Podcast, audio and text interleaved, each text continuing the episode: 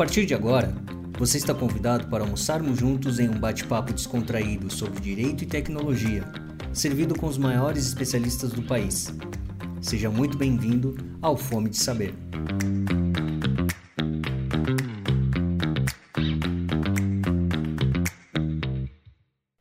Boa tarde a todos. Pedimos licença para sentar à mesa de vocês nessa nossa live de hoje onde a gente vai ter um almoço recheado aí de, de vários conhecimentos e saberes em relação a crimes virtuais, crimes cibernéticos e as provas que a gente pode produzir aí uh, ah, para conseguir advogar em favor, principalmente da vítima, mas também outros tipos de atuações que cabem ao advogado.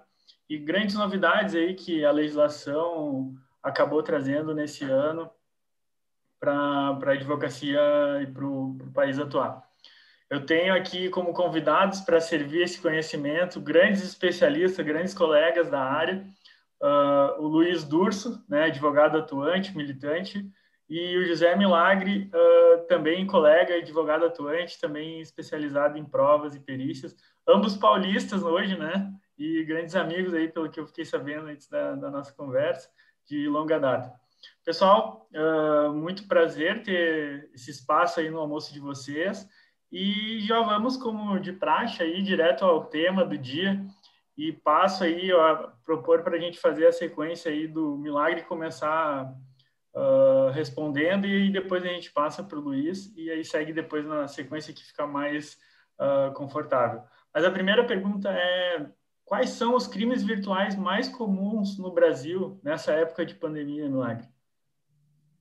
Primeiramente, Eduardo, obrigado. É um prazer a gente poder tratar de criminalidade cibernética aqui no canal da DV Box, juntamente com meu amigo e irmão, Dr. Luiz Augusto Durso.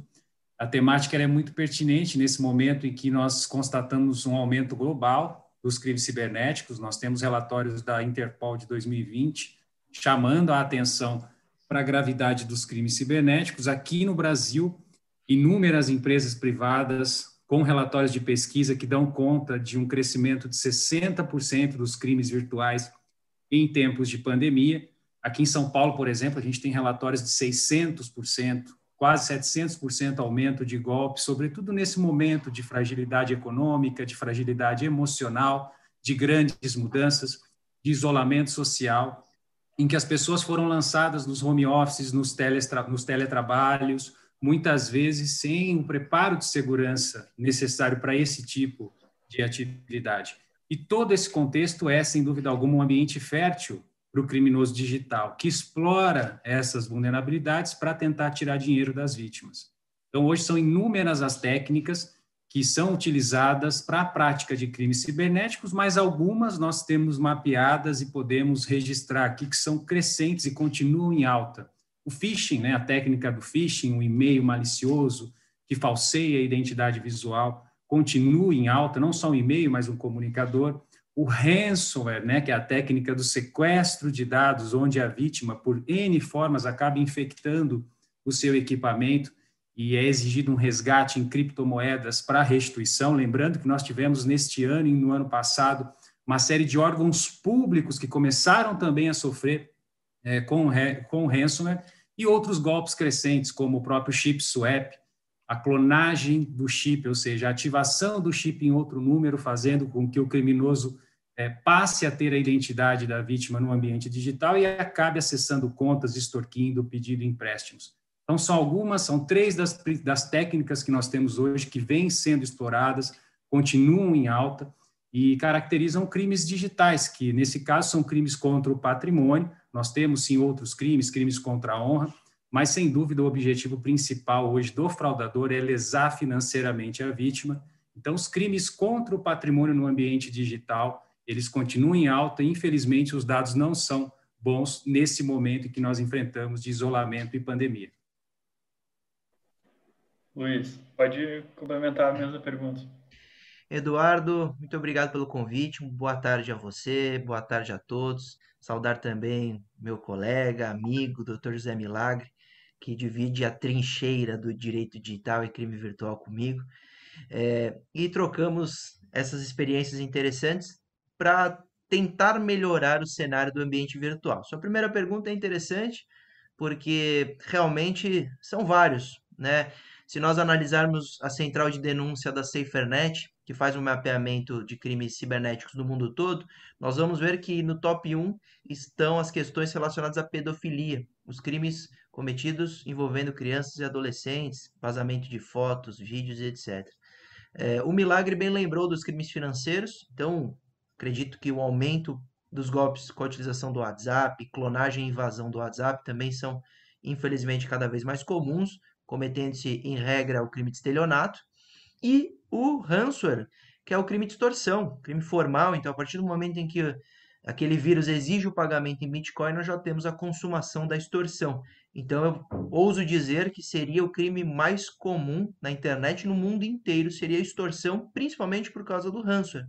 Porque é um vírus que dissemina na rede, e só para lembrarmos, em 2017, nós tivemos um ataque mundial que atingiu mais de 110 países em uma semana de, de diferença, afetando tanto o site do Tribunal de Justiça de São Paulo até a distribuição de ambulâncias no Reino Unido, na Inglaterra.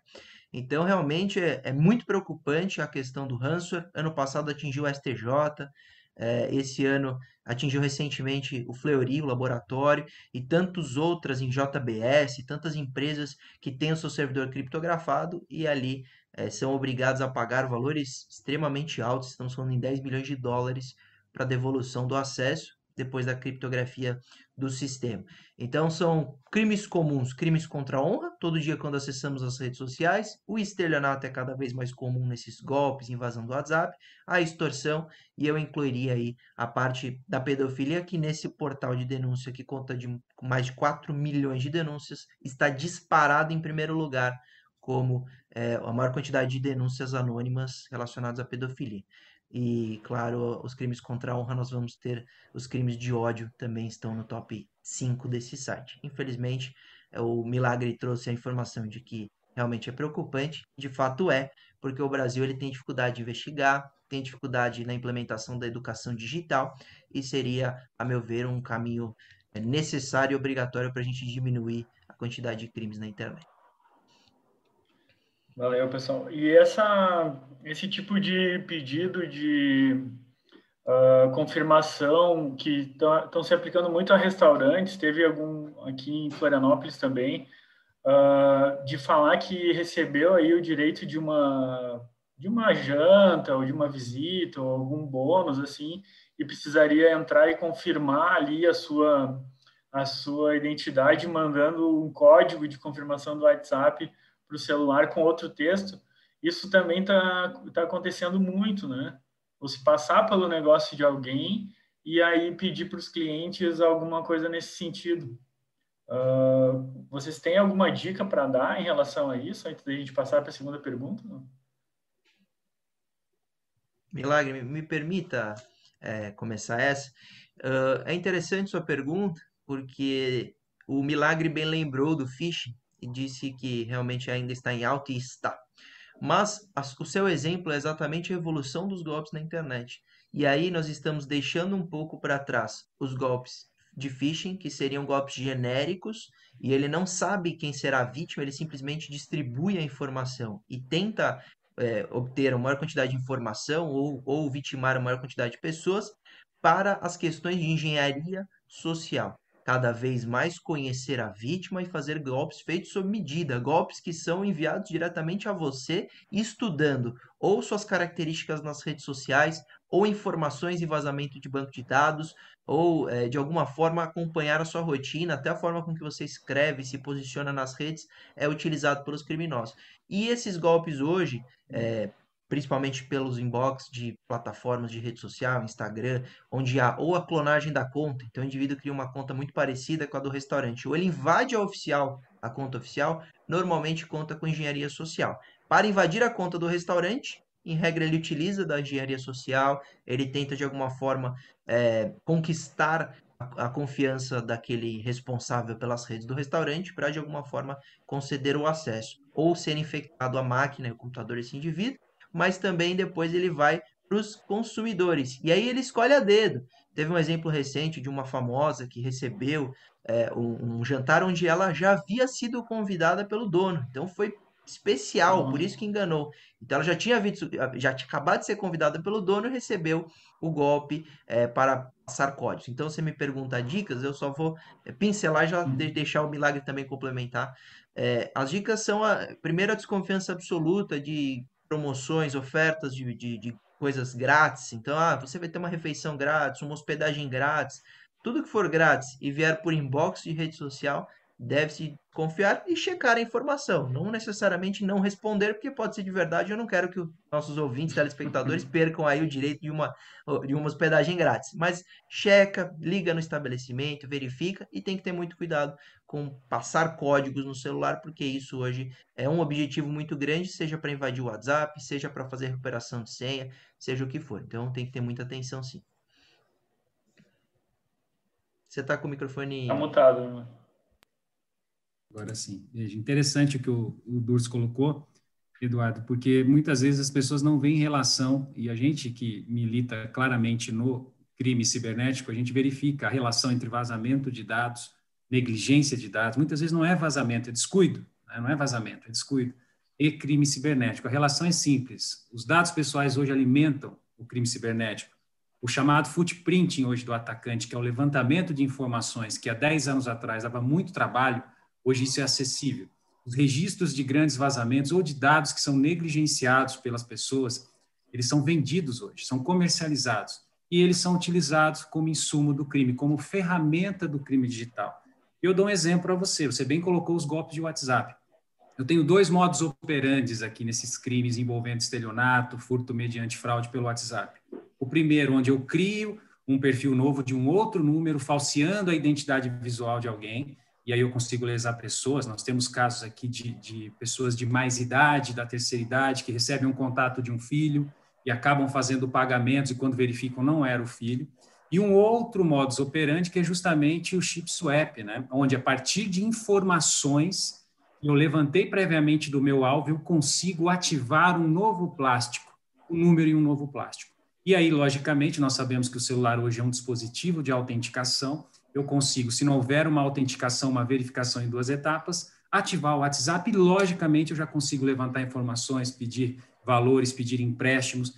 Em alguns casos, com engenharia social, consigo identificar outros dados, acessar aplicativos bancários, aplicativos de pagamento e assim por diante. Então, veja, duas situações bem distintas, mas todas têm algo em comum, o levantamento de informações. Por isso que nós sempre recomendamos aqui, em complementação às orientações que o Durso bem colocou, a prevenção. Cuidado com seus dados, muito cuidado, né? Ou seja, a prevenção sempre é menos custosa. Posteriormente, a gente tem uma série de repercussões, como, por exemplo, a negligência da operadora de telefonia em checar a integridade de uma solicitação de cancelamento de chip ou de troca de chip. Hoje isso vem sendo discutido no judiciário. As operadoras já vêm sendo, em muitos casos, condenadas porque agiram negligentemente, não adotaram processos de autenticação antes de ativar um número e um outro plástico, habilitando o criminoso a praticar o delito. Mas a prevenção, sem dúvida, é mais importante. Então, muito cuidado com dados pessoais que estão descuidados, estão expostos, porque hoje, infelizmente, eles são, eles servem de insumo para que as, os crimes sejam praticados. Então, os, os, criminosos, eles planejam muito bem os, os golpes, né? Até vou dar uma relatada sobre um caso que aconteceu no nosso escritório, logo nós aqui da DVBox, que na DVBox fala muito sobre segurança de informação e tal, né, e orienta todo mundo a ter cuidado com os dados.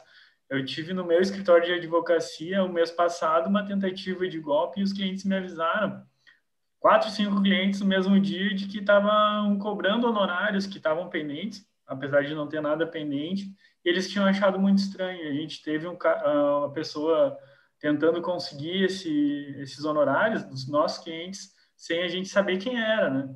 E aí acabou que a gente conseguiu fazer a identificação da localização do celular. Encontrei um site que, que mostra a localização da pessoa uh, pelo número de celular, né? Nem sabia que isso já tinha, né?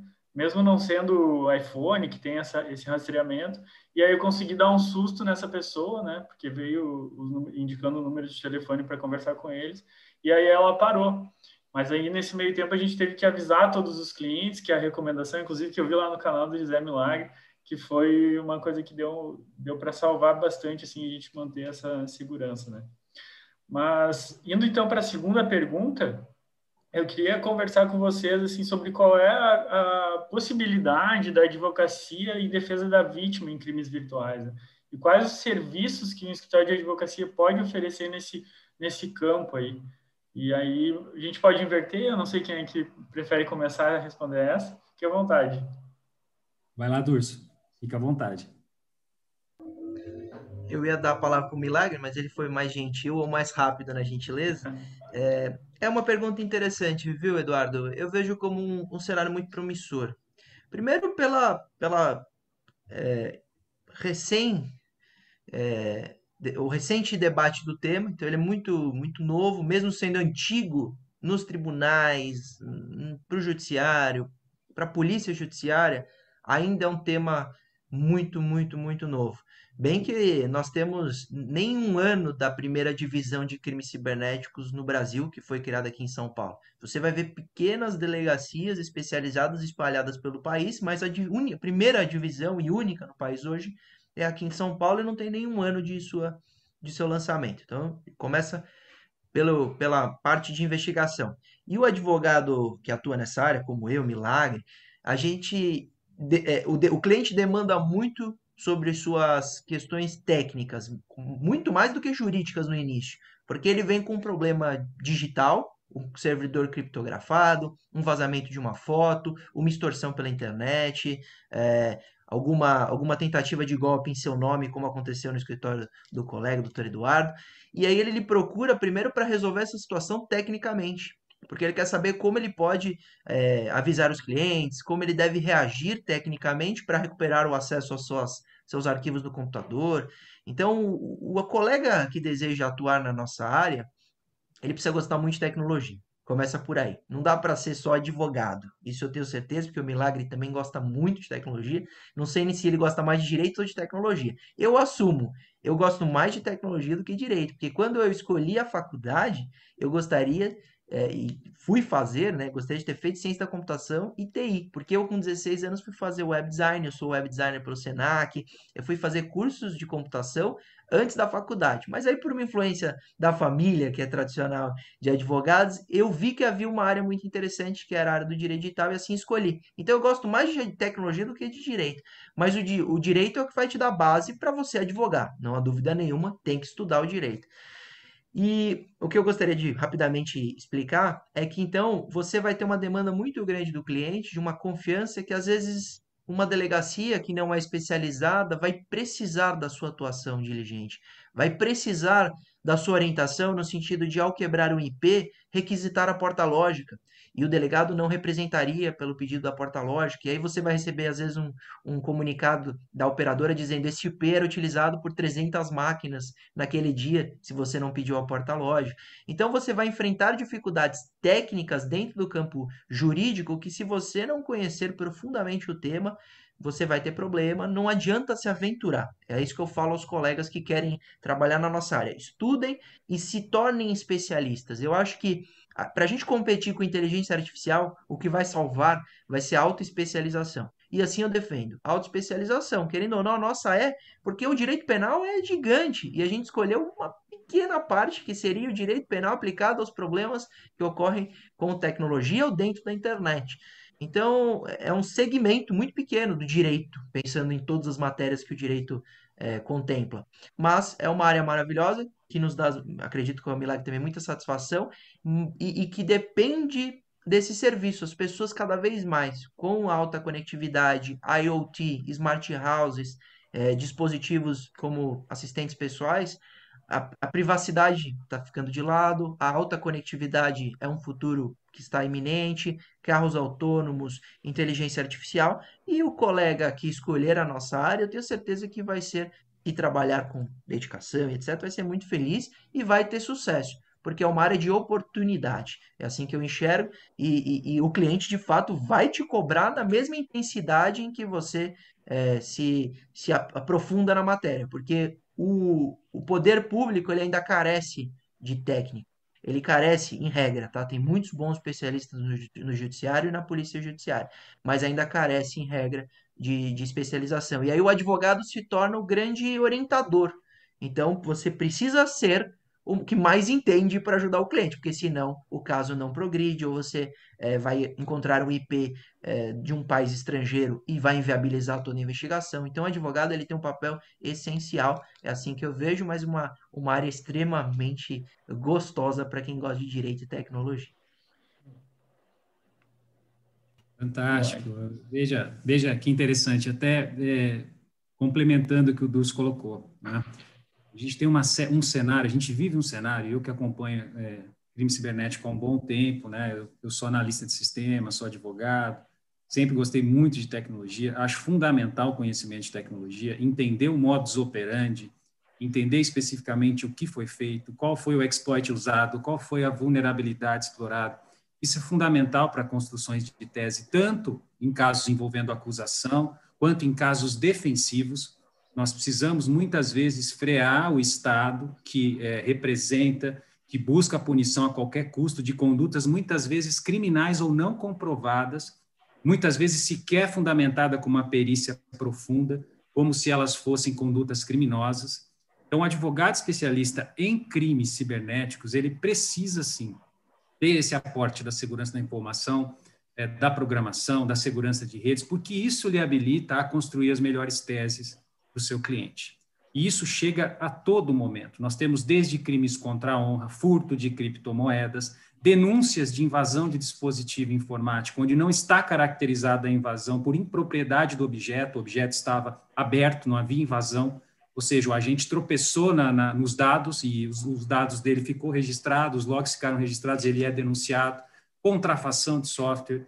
O Durso bem colocou a questão envolvendo a IoT agora, tem crescido muito essa questão os crimes contra o patrimônio em alta e cada vez uma técnica diferenciada. A, a, conduta do criminoso digital ao longo do tempo, ele é técnico, agora ele é criativo, ele é muito organizado. Então você tem figuras que atuam cada qual na sua área.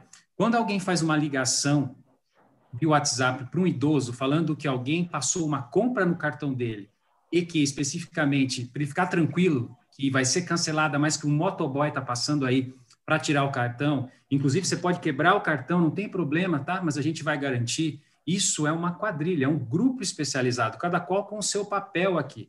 Quando alguém te liga ou te manda uma mensagem dizendo que alguém tentou habilitar um novo celular na sua conta, se você reconhece ou não, e você logo diz que não, e alguém já fala, então aguarde que o gerente vai entrar em contato pelo WhatsApp, e você é atendido por um chatbot. E uma das opções do chatbot é justamente cancelar a compra. Quando você cancela a compra, ele pede para que você forneça o token o seu código ATP do seu celular e você acredita que está cancelando uma habilitação de um celular, quando na verdade você está permitindo uma transferência indevida, nós evidenciamos a existência do crime organizado digital.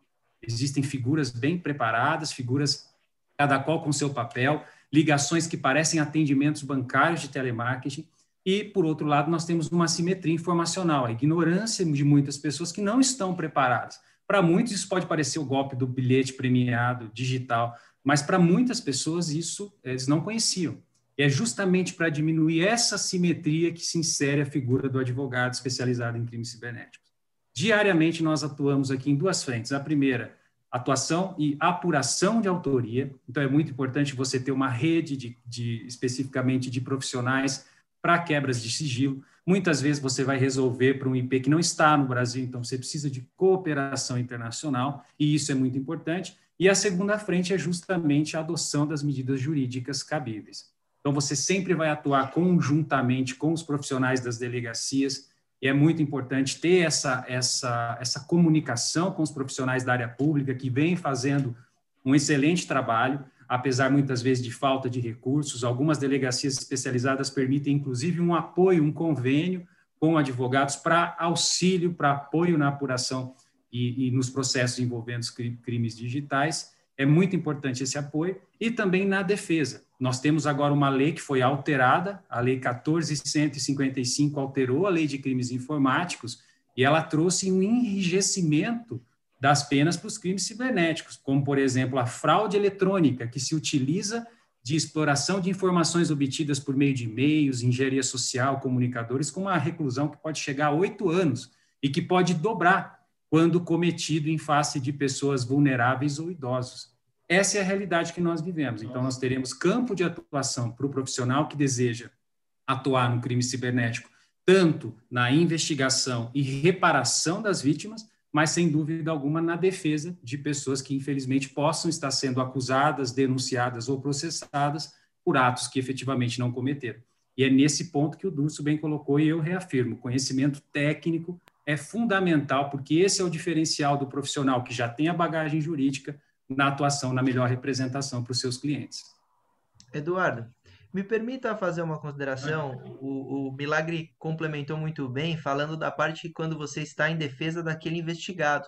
E é muito interessante, porque muitas vezes eu aconselhei clientes sobre o seu celular, sobre a necessidade dele conceder a senha ou não então ele é abordado pela polícia numa busca e apreensão. Doutor, eu preciso dar minha senha. O celular pode ser quebrado por perícia. Tudo isso é técnico, só, não é jurídico mais, é técnico. A questão jurídica foi superada. Nós sabemos que ninguém é obrigado a fazer prova contra si mesmo, não precisa fornecer a senha desde que você entregue o aparelho, se tiver busca e apreensão, e eles que enviem para perícia para quebrar, se tiver backdoor e etc. Mas são questões técnicas, então a gente está todo dia estudando um pouco mais tecnologia para saber se o novo sistema operacional é possível quebrar-se a senha. É, o, o, o Milagre bem lembrou, e eu reitero, falei, claro que o advogado vai ter um papel muito grande, o poder público é, ele conta com um problema financeiro. Os, os, os colegas delegados são muito competentes de fato. Você vai na delegacia especializada, eles de fato vão fazer um trabalho bonito e só que há um problema grave de falta de investimento público. Então, eu frequento delegacias há anos, o indivíduo muitas vezes tem que colocar o torno da impressora com dinheiro próprio. Então, a gente não tem dinheiro em delegacias para comprar torno de impressora. Isso dificulta, claro, todo tipo de investigação no Brasil. Mas é um trabalho que realmente é, é feito por colegas valorosos, competentes, mas quando eu me relatei sobre a necessidade do advogado muitas vezes ser o guardião ali da informação ou o orientador, uhum. são em algumas delegacias que de fato você vai encontrar que o delegado não teve esse, esse conhecimento, esse estudo, e aí sim o advogado vai ter um papel mais importante do que já nas ações que a gente citou todas aqui, inclusive o legislativo reagindo, aumentando as penas, algum o Milagre citou o último, a última alteração, aumentou invasão de é, dispositivo informático tinha pena de três meses a um ano. Essa era a punição para quem invadiu um sistema né, no, no, computador, no servidor no Brasil. Hoje, com essa nova lei, é um a quatro anos de reclusão. O, fraude eletrônica, ele aumenta o, a pena do estelionato, que era de 1 a 5 anos, hoje é de 4 a 8. Então, é uma reação do Estado, do Legislativo, pensando, é muito grave o que está acontecendo na internet. A gente precisa de alguma forma punir com proporcionalidade, mas também com efeito pedagógico para aumentar as penas e ver se dessa forma diminui o crime na internet. Então é muito interessante as reflexões do milagre.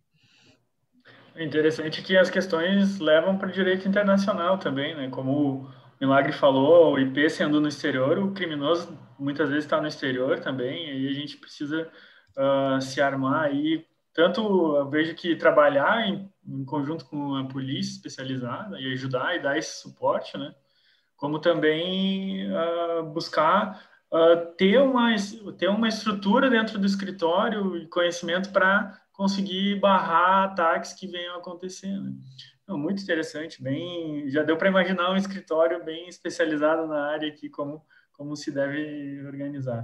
Mas indo então para a pergunta 3, pessoal, queria perguntar para vocês quais são as provas que são mais viáveis para a gente, para aquela pessoa comum, aquela pequena empresa, uh, comprovar esses crimes contra elas e aí buscar identificar a autoria desses cybercrimes, né? Como é que a gente faz para fazer a prova e conseguir evoluir nessa, nessa parte aí mais prática aí do direito? Uh, Agora é minha vez de devolver a gentileza, por favor, Milé. Obrigado, Dulce. Excelente pergunta, Eduardo. Uma reflexão que você fez na, na questão anterior. É muito importante a gente consignar a importância de uma rede na advocacia criminal é você construir isso, sobretudo cibernética, em países onde os provedores de aplicação possam ter sede e não estejam presentes no Brasil. Nós sabemos, né, o Marco Civil fala que se os provedores, se pelo menos um dos atos de tratamento de dados aqui ocorrer, é competente a justiça brasileira.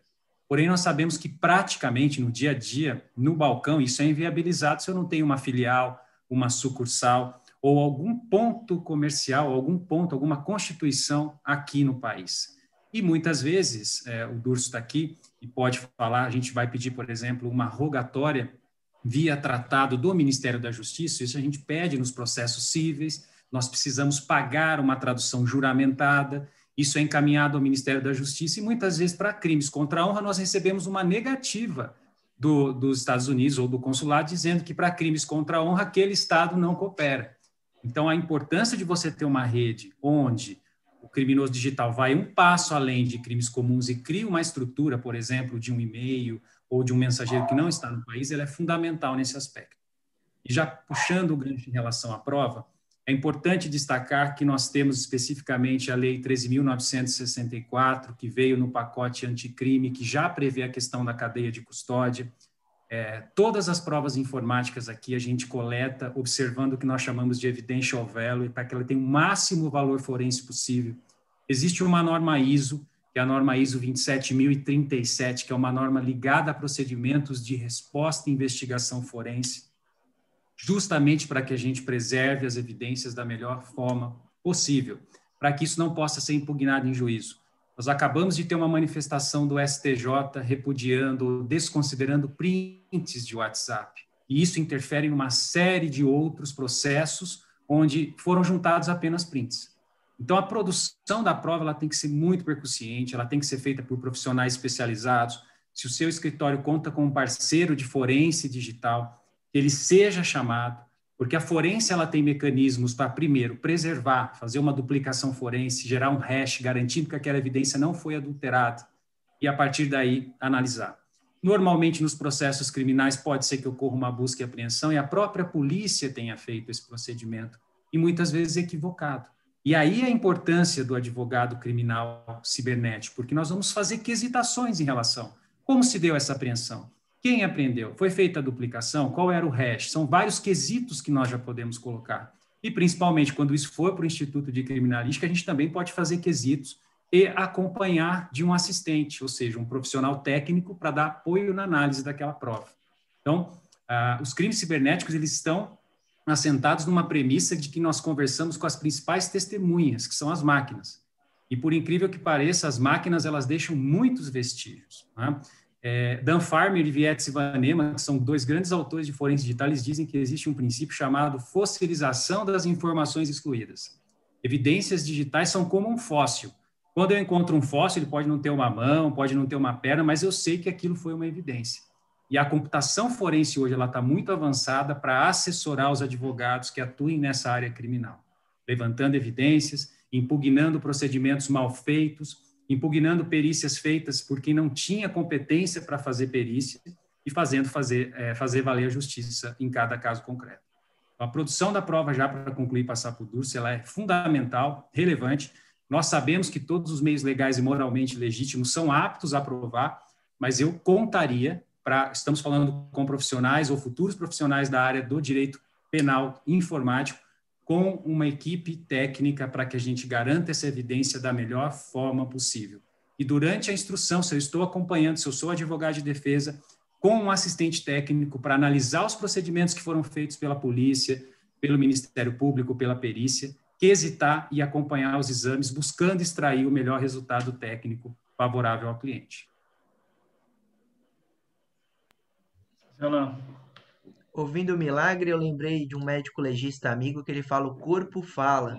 E aí o, a analogia do milagre é a máquina fala. Gostei da. da e não, não por inteligência artificial, ela fala porque alguma coisa aconteceu, seja na internet, seja no dispositivo eletrônico, registros estão ali presentes esperando ser encontrados por esses peritos brasileiros. E é interessante porque é, a prova hoje na, na, no ambiente virtual, ela é efêmera. Então, você, por exemplo, pode estragar um dispositivo eletrônico que vai se perder essa prova, ou na, na internet essa prova pode ser apagada, pode ser alterada, pode sumir.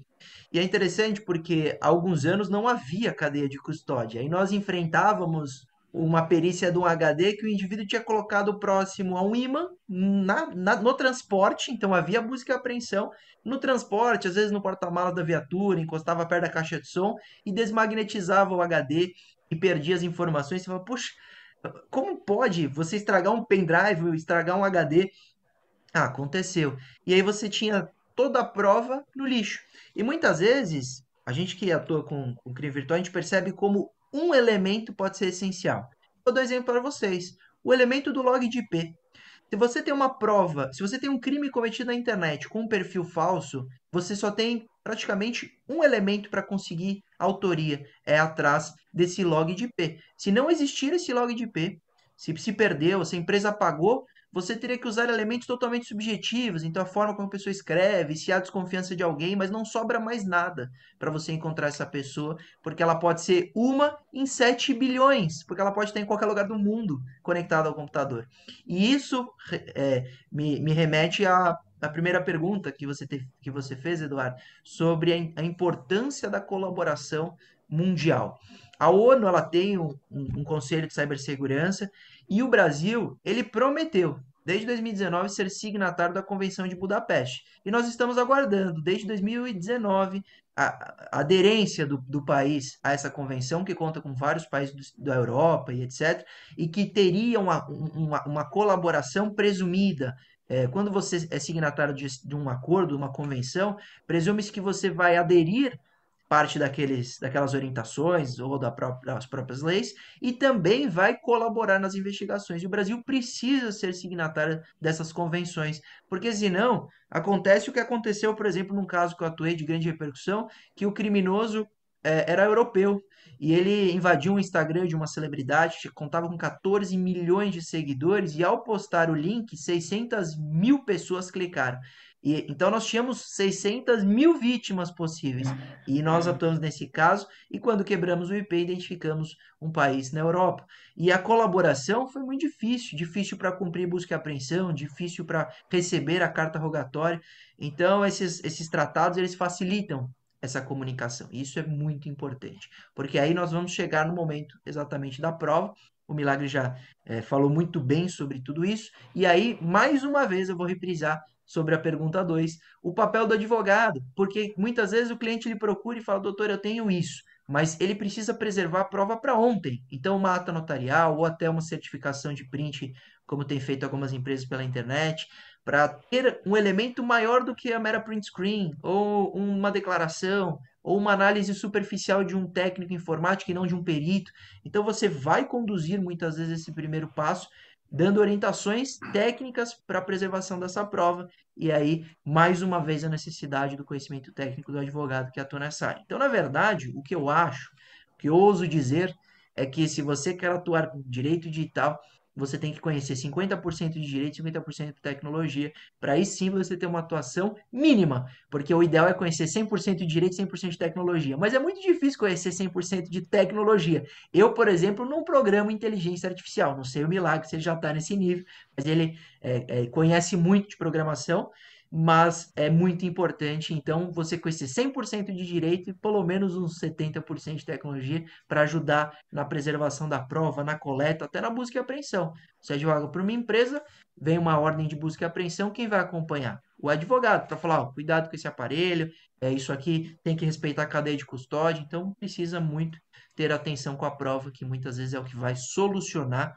ou resolver o problema do seu cliente ou solucionar a investigação. Então é, é, um, é um dado, um elemento que eu resumo a minha fala, é, vou plagiar o, o milagre, a máquina fala. Então é super importante fazer ela falar, dar aquele tapinha para ela contar o que aconteceu. Essa frase ficou muito boa, aí tem que registrar nos anais aí da, das nossas lives. Mas eu, é só aproveitando já esse ponto, acho que é interessante a gente Claro, uh, essa questão também das provas, Milagre, já te passando, também serve para as outras áreas do direito, trabalhista, próprio previdenciário, família também, né? Mas pode Exato. Exatamente. Eu queria complementar aqui, já fazendo uma militância em prol das vítimas de crimes cibernéticos, dois pontos.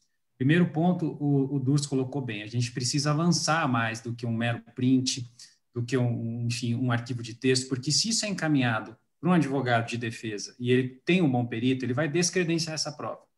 Então, as empresas precisam produzir logs e elas garantirem que os logs não são alterados, adulterados.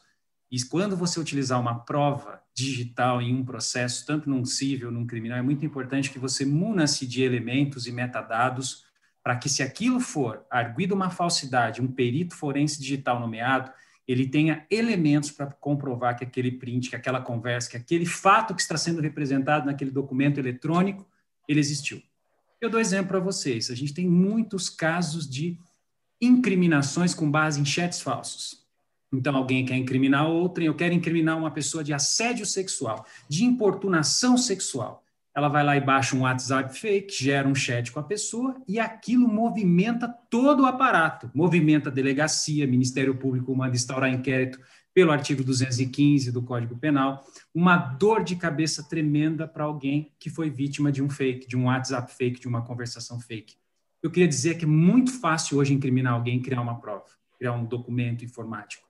E é preciso maturidade, não só de órgão público, para observar, dirimir isso com a perícia, ou seja, a perícia está lá, é uma garantia constitucional, é uma garantia, aliás, está lá no, no Código de Processo Penal, justamente para avaliar esse contexto e evitar que alguém possa ser ter o seu bem maior privado, que é a sua liberdade, que é a sua primariedade, com base em construções. Nós vivemos uma época de deepfake, onde eu consigo colocar, por exemplo, a imagem de alguém aqui dando uma declaração. Nós vivemos numa época em que eu consigo construir conversas. E se eu não tenho essa maturidade dos sujeitos processuais, a sociedade está em risco. E o segundo ponto, já para concluir, é justamente a cooperação dos provedores de aplicação e provedores de acesso não se tem punição, não adianta eu ter uma reforma do direito material, eu ter uma reforma criminal cibernética, com penas que podem chegar a oito anos de reclusão, se eu não tenho o essencial, se eu não consigo ter cooperação daqueles provedores de aplicação que são sucesso no Brasil, aqui estão para ganhar muito dinheiro, lucram muito, mas na hora de cooperar com uma autoridade num processo de pornografia infantil, por exemplo, sendo compartilhada abertamente nos comunicadores, dizem que nada podem fazer dizem que não tem as informações, que a parte não precisa desse dado, que ela que se entenda com o titular do número telefônico, que muitas vezes é um número chip comprado em nome de terceiros, fazendo com que não possa investigar. Direito material é importante, punições à altura da gravidade é importante, mas eu queria deixar registrado, muitas aplicações que aqui estão continuam reticentes em cooperar, mesmo com ordens judiciais, mesmo com multas diárias, continuam resistindo, e isso, para crime cibernético, onde velocidade de apuração e investigação é fundamental, isso é um grande impeditivo. Isso faz com que nós tenhamos milhares de inquéritos de crimes cibernéticos, mas se eu comparar os inquéritos com as sentenças condenatórias, eu vejo a distinção, eu vejo a diferença. Isso é algo que a gente clama que poderia ser aprimorado no nosso sistema. Eu vou aderir, vou aderir à fala do Milagre. Inclusive, eu vou citar a empresa, uma delas, por exemplo. O Milagre ele não quis citá-las, mas a empresa Facebook é uma das empresas que menos colabora, pelo menos nas, nas minhas ações, é, com o judiciário. Nós temos, temos hoje três três decisões judiciais obrigando o Facebook a cumprir e eles respondem com respostas genéricas, criadas por robôs. Por gentileza, se isso for uma ordem judicial, favor encaminhar para tal local e aí eles pedem para enviar em outro local e você envia.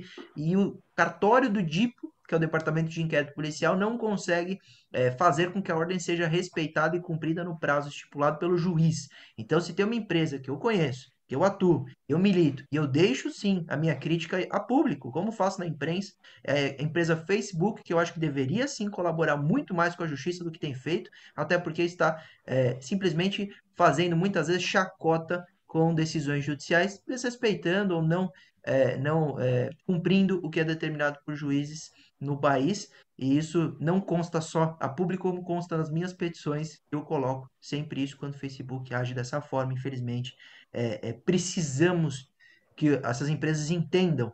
O Facebook vale 7 bilhões de dólares e eles precisam, no mesmo, na mesma proporção de seu poder com coleta de dados, seu poder financeiro, seu poder de influência política, também saber que precisa auxiliar nas investigações. Não é porque o artigo 19 do Marco Civil da Internet eximiu essas empresas de responsabilidade ou corresponsabilidade civil de, de conteúdo gerado por terceiro que eles simplesmente precisam é, ignorar o canal de denúncia não funcionar. Não é assim. A empresa deveria aprimorar não só a colaboração com a justiça, mas o respeito aos seus usuários, deixando o seu canal de denúncia eficiente, respondendo quando você, por exemplo, tem sua conta invadida nas redes sociais. Eu tenho clientes vários que teve o Instagram, o WhatsApp invadido e eu não consigo comunicação para a plataforma para recuperar a conta. Eles respondem muitas vezes com notificações genéricas, padrões, e a conta não é recuperada. Muitas vezes é assim que o Facebook tem agido.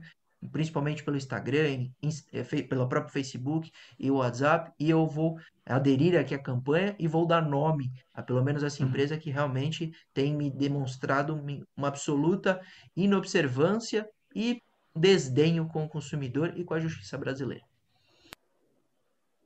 É verdade, é verdade. A gente tem aí aquela, aquele argumento de que é custos né, de, uma, de um software gratuito, que é um absurdo, porque é lucro uma empresa que tem um monopólio desse tamanho, que é um monopólio, pelo menos se propõe a ser o máximo que pode aí, e não só com uma rede social, mas também com WhatsApp, com Instagram. Nem o usuário consegue, às vezes, recuperar seus acessos, né? Nem o usuário consegue recuperar a sua conta, perde, muita gente tem negócios em cima ali e não tem, não tem esse retorno, né? Uh, e a questão da privacidade também, que eles colocam, que é bem uh, questionável, né? Quando é, até que ponto vai a privacidade em crimes contra uh, crimes sexuais ou até crimes de pedofilia, né? É uma questão uh, que está aí na ética da empresa a ser questionada, né? mas então, gente, a gente tem aí mais um espacinho para considerações finais. Se vocês quiserem indicar um livro aí, a gente sempre coloca também nos comentários para quem se interessar, né? uh, pode apresentar e fazer um merchan se vocês têm. Sei que os dois têm canal aí, tem algum outro negócio. Fiquem tranquilos que pode aproveitar esse espaço aí para a gente ir encerrando, então. Agora eu faço as vezes e passo para o meu amigo irmão Luiz Durso para fazer o encerramento.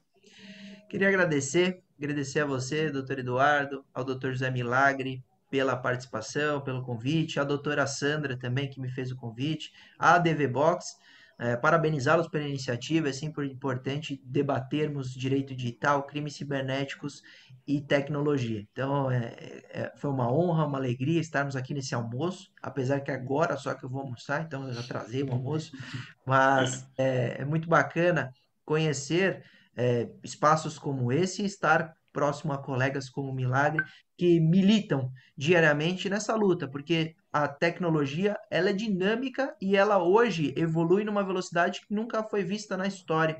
Tem alguns estudos que demonstram que uma tecnologia que mudava a vida humana quase 100%, antigamente demorava 2 mil anos, e depois foi para 500 anos, 30 anos. Hoje em dia nós estamos falando de 2 a 5 anos para ter uma tecnologia que vai mudar tudo.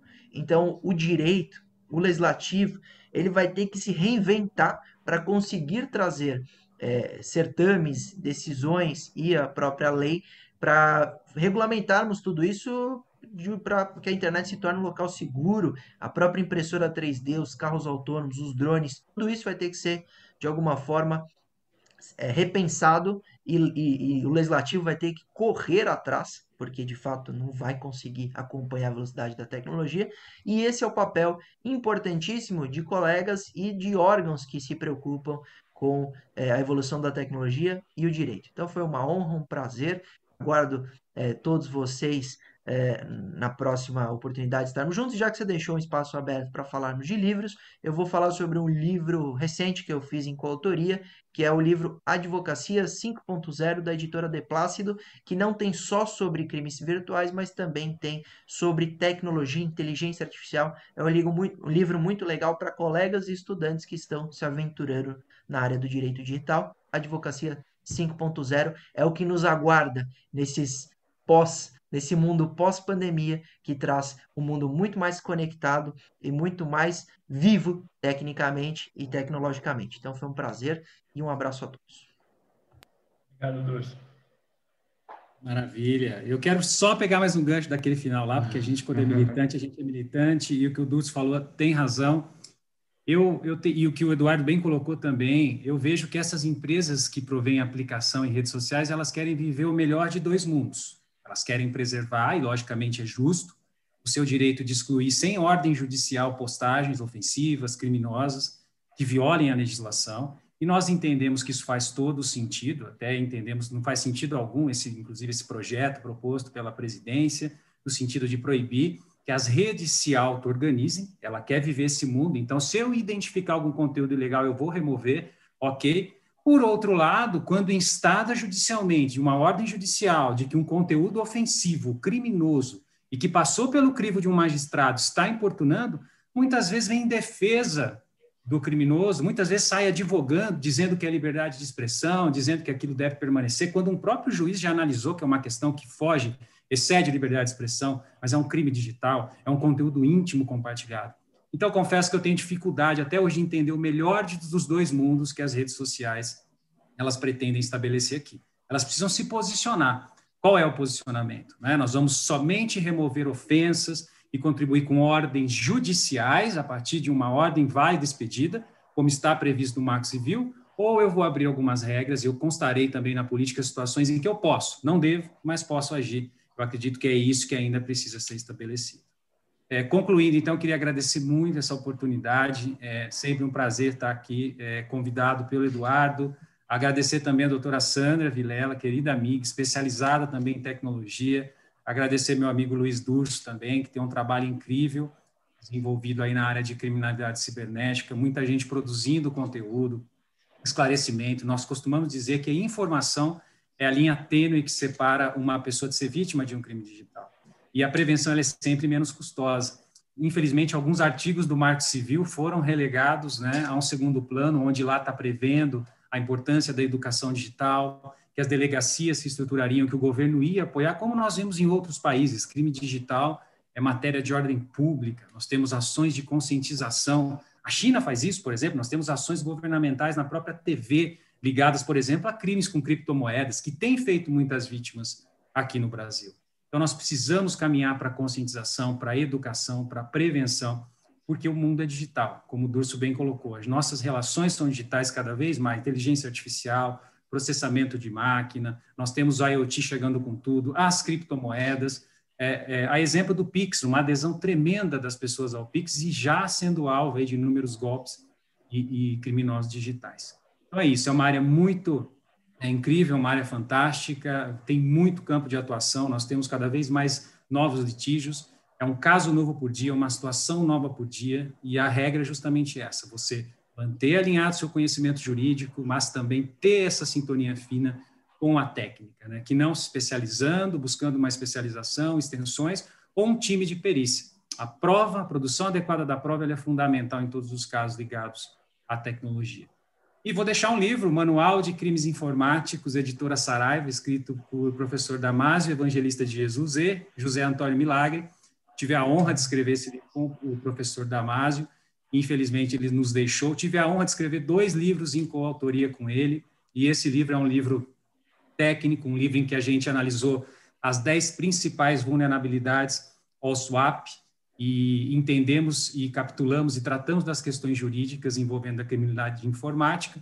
É um livro que a gente indica não só para profissionais do direito, mas também para profissionais de TI peritos que vão atuar na área. O perito digital ele precisa ter conhecimento dos limites éticos, dos limites legais da produção de prova. Eu deixo essa obra de indicação para vocês também e o canal no YouTube José Milagre, semanalmente, a gente com vídeos novos, trocando muita ideia, muita informação e, sem dúvida, aprendendo bastante. Aprendo muito também com, com as contribuições de todos e convido a todos para inscrever também. E, mais uma vez, reforçando aí a, o agradecimento à ADV Box pela oportunidade. Como prometido, foi um almoço recheado de muito conhecimento, muita sabedoria aí. Agradecer muito, Durso, uh, Milagre, foi um prazer receber vocês, conhecer vocês, assim, como poder conversar mais um tempo. Aprendi muita coisa.